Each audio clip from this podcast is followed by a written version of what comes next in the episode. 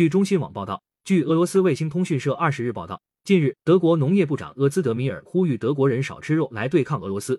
他认为俄罗斯正在利用食品供应作为武器。据报道，厄兹德米尔说：“尽管我是素食者，不过我不会提倡每个人都应该吃素。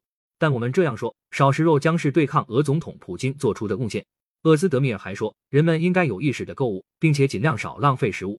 针对有关俄罗斯是否利用食品供应作为武器的问题，他做出了肯定回答。显而易见，俄罗斯正在利用其出口能力。